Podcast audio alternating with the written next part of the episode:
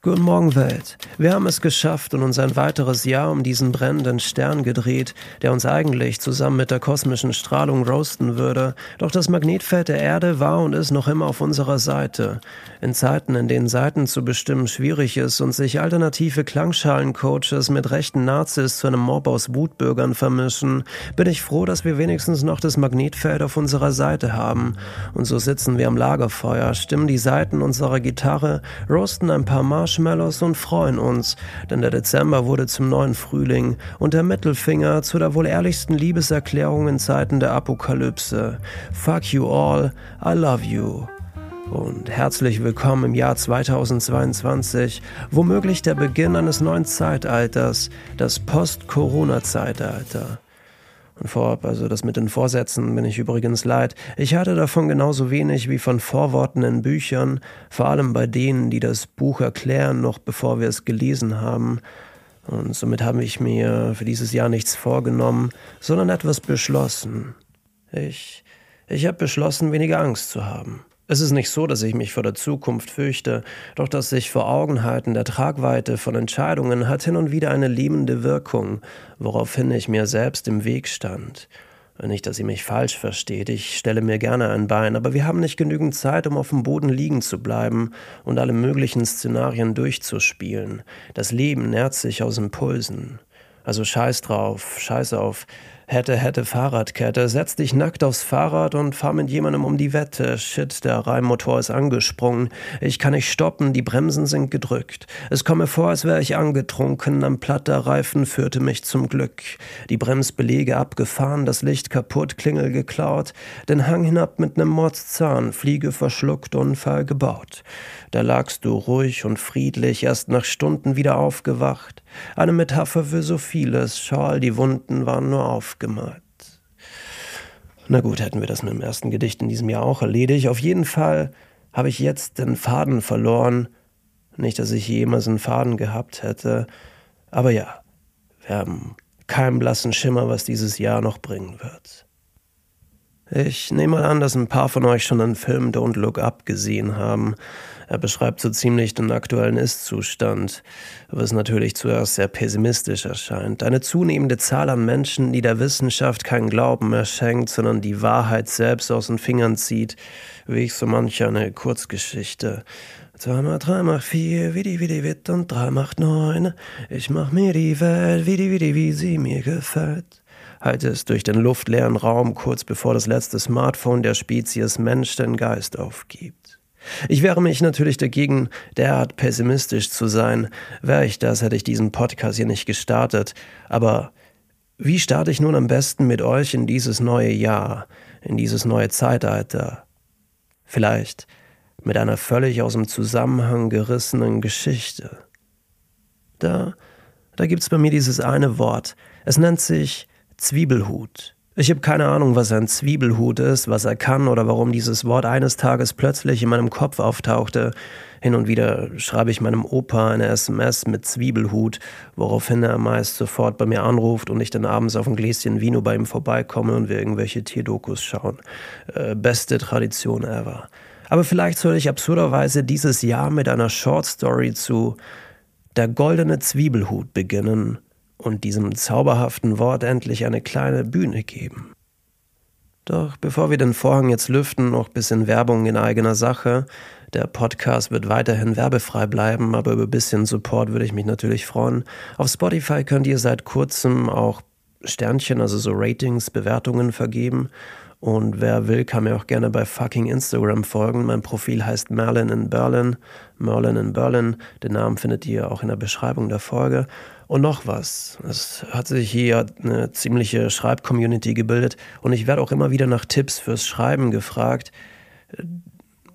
Manche wissen es ja schon, ich habe es schon ein paar Mal erwähnt, dass ich bin dabei, einen eigenen Verlag zu gründen. Das ist ein Mordsprojekt und wird noch ein bisschen dauern. Aber ich bin natürlich immer wieder auf der Suche nach neuen Autorinnen und Autoren und werde da in Zukunft auch ein paar Schreibworkshops geben. Erstmal online äh, und in genau einer Woche findet ihr dazu in der Beschreibung dieser Folge ein paar Informationen. Und ja, ich glaube, das war es jetzt auch schon. Dann wünsche ich euch noch ein frohes Neues. Bleibt gesund, lasst euch von diesem Crazy Life nicht unterkriegen und viel Spaß mit dem goldenen Zwiebelhut. Der goldene Zwiebelhut. Er war ein Mysterium, wurde in Liedern Lob gepriesen, in alten Sagen von Generation zu Generation weitererzählt, aber ob es ihn wirklich gab oder sogar noch immer gibt, wusste niemand. Den Elfen aber war dies egal. Der goldene Zwiebelhut war für sie etwas wie der heilige Gral für die Menschen, gerade in Zeiten wie diesen, in denen böse Kobolde die Elfendörfer immer wieder überfielen, fanden Geschichten über den goldenen Zwiebelhut besonders viel Anklang. Die Elfen benötigten etwas, an das sie glauben konnten, ein kleiner Strohhalm, an den zu klammern Hoffnung bringt. Die alten Sagen der Elfen berichten von einer Zeit, in der Elfen und Kobolde noch friedlich miteinander koexistierten.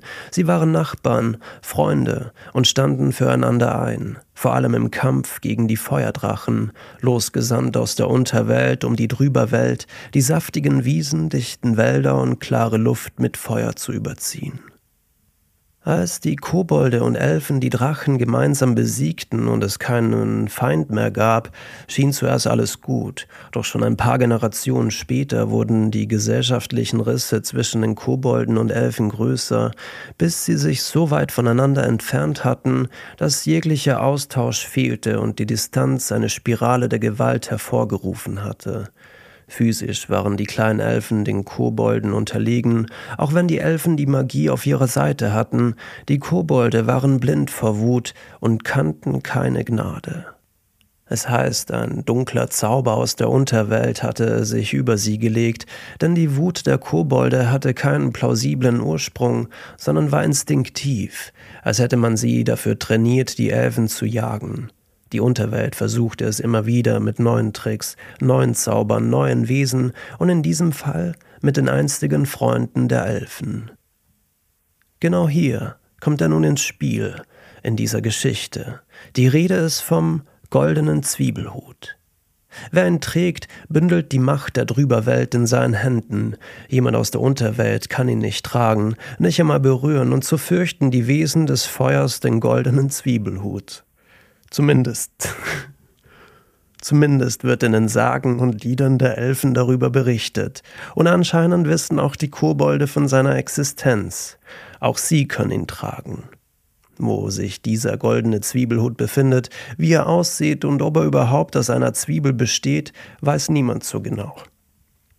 In der Mitte des Dorfplatzes erzählte ein kleiner Elf namens Rinal wieder von einer der vielen Sagen. Um ihn herum scharten sich einige junge Elfen, die ihre Ohren spitzten, noch spitzer als sie eh schon waren.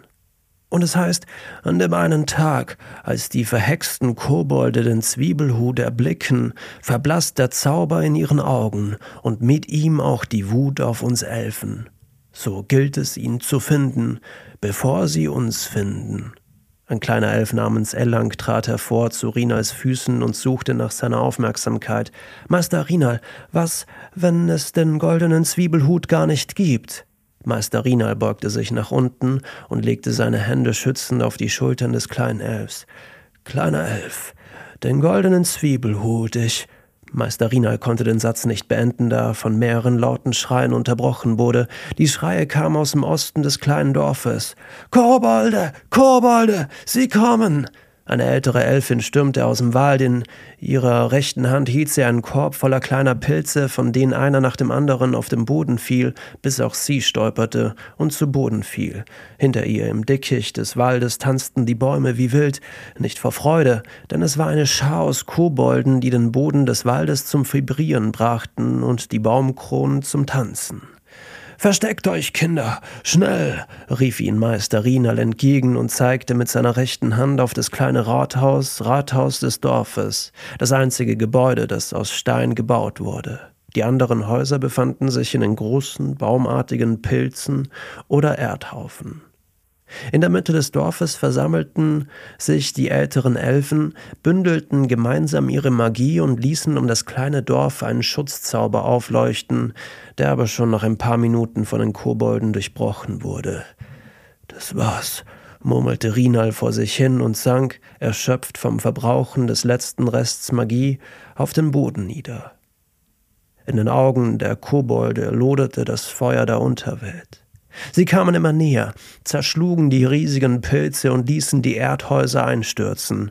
Als sie kurz davor waren, das Zentrum des Dorfes zu erreichen, passierte es. Aus den Fenstern des Rathauses schossen plötzlich goldene Lichtstrahlen, die sich bis tief in den dichten Wald hineinbohrten, als würden sie sich mit der gesamten Drüberwelt verbinden wollen. Der goldene Zwiebelhut, ächzte Rinal mit letzter Kraft. Und tatsächlich, die Tür des Rathauses öffnete sich, und der kleine Elf, Ellang, trat aus einem Lichtschwall hervor, auf seinem Kopf der goldene Zwiebelhut und in seinen Händen die Macht der Drüberwelt. Die Kobolde erstarrten bei dem Anblick, fielen auf die Füße, woraufhin das Feuer in ihren Augen langsam erlosch und sie endlich wieder die Kontrolle über ihren Geist erlangten. Das war die Geschichte des goldenen Zwiebelhutes, sagte Flora zu ihrer Schwester, während sie beide mit zwei Taucherbrillen im Gesicht die Zwiebeln schnitten. Ziemlich an den Haaren herbeigezogen, antwortete ihre Schwester. Du bist auch an den Haaren herbeigezogen, konterte Flora und schnitt die letzte leicht goldene Zwiebel.